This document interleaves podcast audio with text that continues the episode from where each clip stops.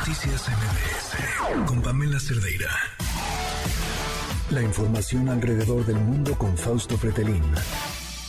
Fausto, ¿cómo estás? Muy buenas noches. Gusto en saludarte. ¿Cómo te va, Pamela? Bien, contenta de escucharte. Muchos temas de los cuales hablar. Igualmente, sí, sí, muchos temas. No sé por cuál quieres eh, iniciar. pues eh, por el Dalai Lama. Sí, eh, pues mira, es llama mucho la atención. Primero, un poco lo que comentabas ayer, cuando me diste a conocer esta noticia respecto a que bueno, se da a conocer un poco tarde, ¿no? Unas tres, cuatro semanas después de lo, de lo ocurrido. Eh, pero bueno, más allá de lo atemporal o lo poco sincronizado con el, tiempo real, pues llama la atención la explicación que da hoy eh, el Dalai Lama o su pues, la agencia. Terrible, ¿no? Sí, porque todo lo, lo reduce en una broma. En una broma, en la que le gusta hacer bromas con los, con, con la gente afable o la gente empática que conoce.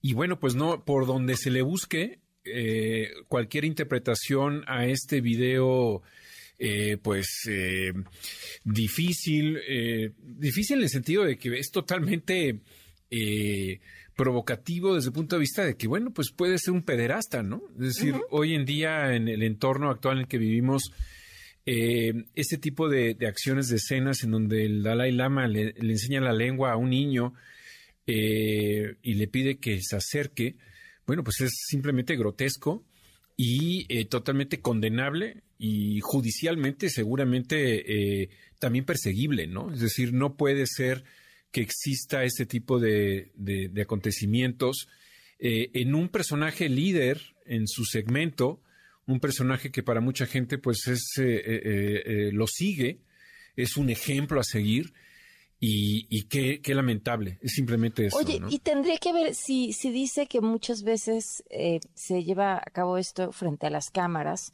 pues seguramente habría otra evidencia de casos similares. Sí, sí, sí, claro. Eso es también lo, lo, preocupante. Pero creo que lo, preocupante es lo de su personalidad, ¿no? Es su, cómo, ¿Cómo puede ser que eh, pues trate de asimilar algo como normal, como una broma, como algo normal, cuando en realidad lo que hemos visto en los últimos años eh, en el mundo, en el mundo entero, es precisamente este tipo de, atracos, de acontecimientos lamentables, condenables, por seres siniestros que aprovechan a los menores de edad, pues eh, la vulnerabilidad eh, y su pues falta de toma de decisiones importante con madurez, ¿no? son pequeños, son menores de edad, entonces ese tipo de, actos son condenables, simplemente. ¿no? Ahora, eh, eh, ¿tú qué crees que, o sea, que el, el, entorno internacional, su posición, eh, ¿crees que pueda pasar algo? Pues yo creo que yo creo que no, no, no, no lo veo. Espero que haya una respuesta clara de, de la ONU de la... Ah.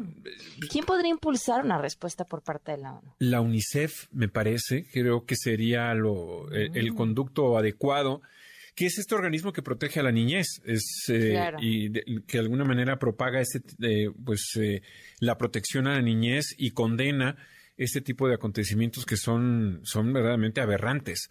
creo que por ahí puede ir, porque India no creo que vaya a mover alguna pieza eh, judicial en contra de este personaje.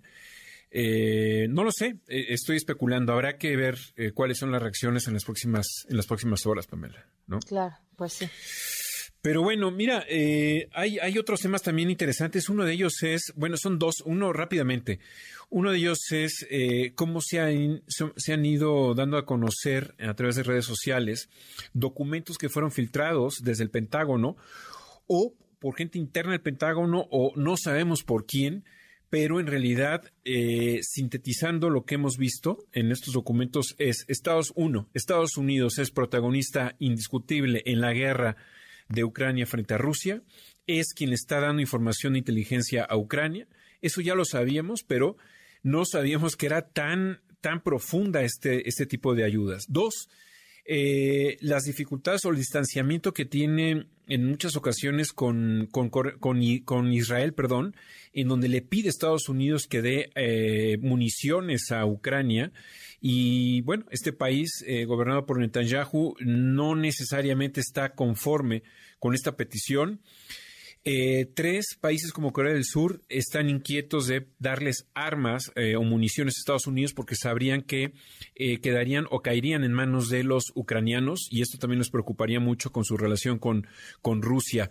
Cuatro, Egipto eh, pudo haberle dado o entregado misiles a, Rusia en los primeros meses de este, de este año. Parece ser que no lo ha hecho, pero ha estado precisamente el presidente eh, egipcio en comunicación con Rusia para eh, esta transferencia de armas, lo cual complicaría mucho la relación con Estados Unidos, obviamente con Ucrania. Estos son algunos elementos que han salido en este tipo de, de filtraciones que hace tres años, trece, perdón, años fue lo de Wikileaks con Julian Assange. Eh, hace diez años fue lo de Snowden, eh, filtraciones eh, de programas de espionaje a través de, pues, plataformas digitales, como puede ser Google o como puede ser Amazon o, Apple. Y ahora está en este tipo de filtraciones que dejan mal colocado a Estados Unidos y sobre todo que dejan también eh, al aire ¿no? Eh, las debilidades que tiene Ucrania, eh, el intento que quiso o querrá hacer en primavera haciendo un contraataque. Cuando me refiero a debilidades significa que Estados Unidos ve en, en ese país que no tiene defensa de, misiles contra Rusia. Y lo más grave es que pues eh, los aliados de Estados Unidos son espiados por Estados Unidos, Israel, Corea del Sur, eh, Ucrania, hay grabaciones del presidente Zelensky, eh, Egipto, que también es su aliado. Es decir, aquellos países, este programa de cinco ojos que incluye Australia, Nueva Zelanda, Reino Unido, Canadá y Estados Unidos, son los únicos cinco países que no, bueno, más bien son cuatro países que no son espiados por Estados Unidos y toda la información de inteligencia se la van intercambiando entre estos cinco países, pero todos los demás estamos de alguna manera pues sujetos a, esta eh, acción de espionaje. Pero bueno, y el último tema que también eh, me gustaría platicar, eh, Pamela, es este viaje que va a hacer Lula a China en las próximas horas. Sin lugar a dudas, se cumplen 100 años de su, de su gobierno, de este nuevo gobierno de Lula sin lugar a dudas, es el líder de América Latina, es el líder que va a plantear algún plan de paz allá en China eh, para, pues, de alguna manera dialogar que, entre Ucrania y, Rusia. Em, Estados Unidos no le gusta que no esté entregando armas a Ucrania, así como toda América Latina. Lula ha dicho que países como México hacen bien en no entregar armas porque ya sería un paso más en la escalada ya de por sí tan grave como la estamos viviendo en eh, los últimos, en el último año en esta, en esa parte del continente. Pero sin lugar a dudas, yo creo que América Latina tiene otros, otras propuestas que hacer ah. y creo que esa es una ventaja para Lula. Vamos a ver esta oportunidad que no aprovechó el presidente López Obrador, cómo le va allá en, en China, pero pues eh, esperemos que haya propuestas importantes y que de alguna manera Ucrania también tome en cuenta las posturas de, de Brasil eh, pese, insisto, a que no ha querido entregar armas y, tampoco pues eh, a México las ha entregado. ¿no? ¿Cuándo es este viaje? Eh, lo, va a hacer a partir de mañana, me parece, y va a estar toda la semana ya por China. Ah, muy bien. Pues Fausto, como siempre, un gusto escucharte. Igualmente, Pamela, te mando un abrazo. Muy bien. Muy buenas muy noches. Buenas noches. Noticias MBS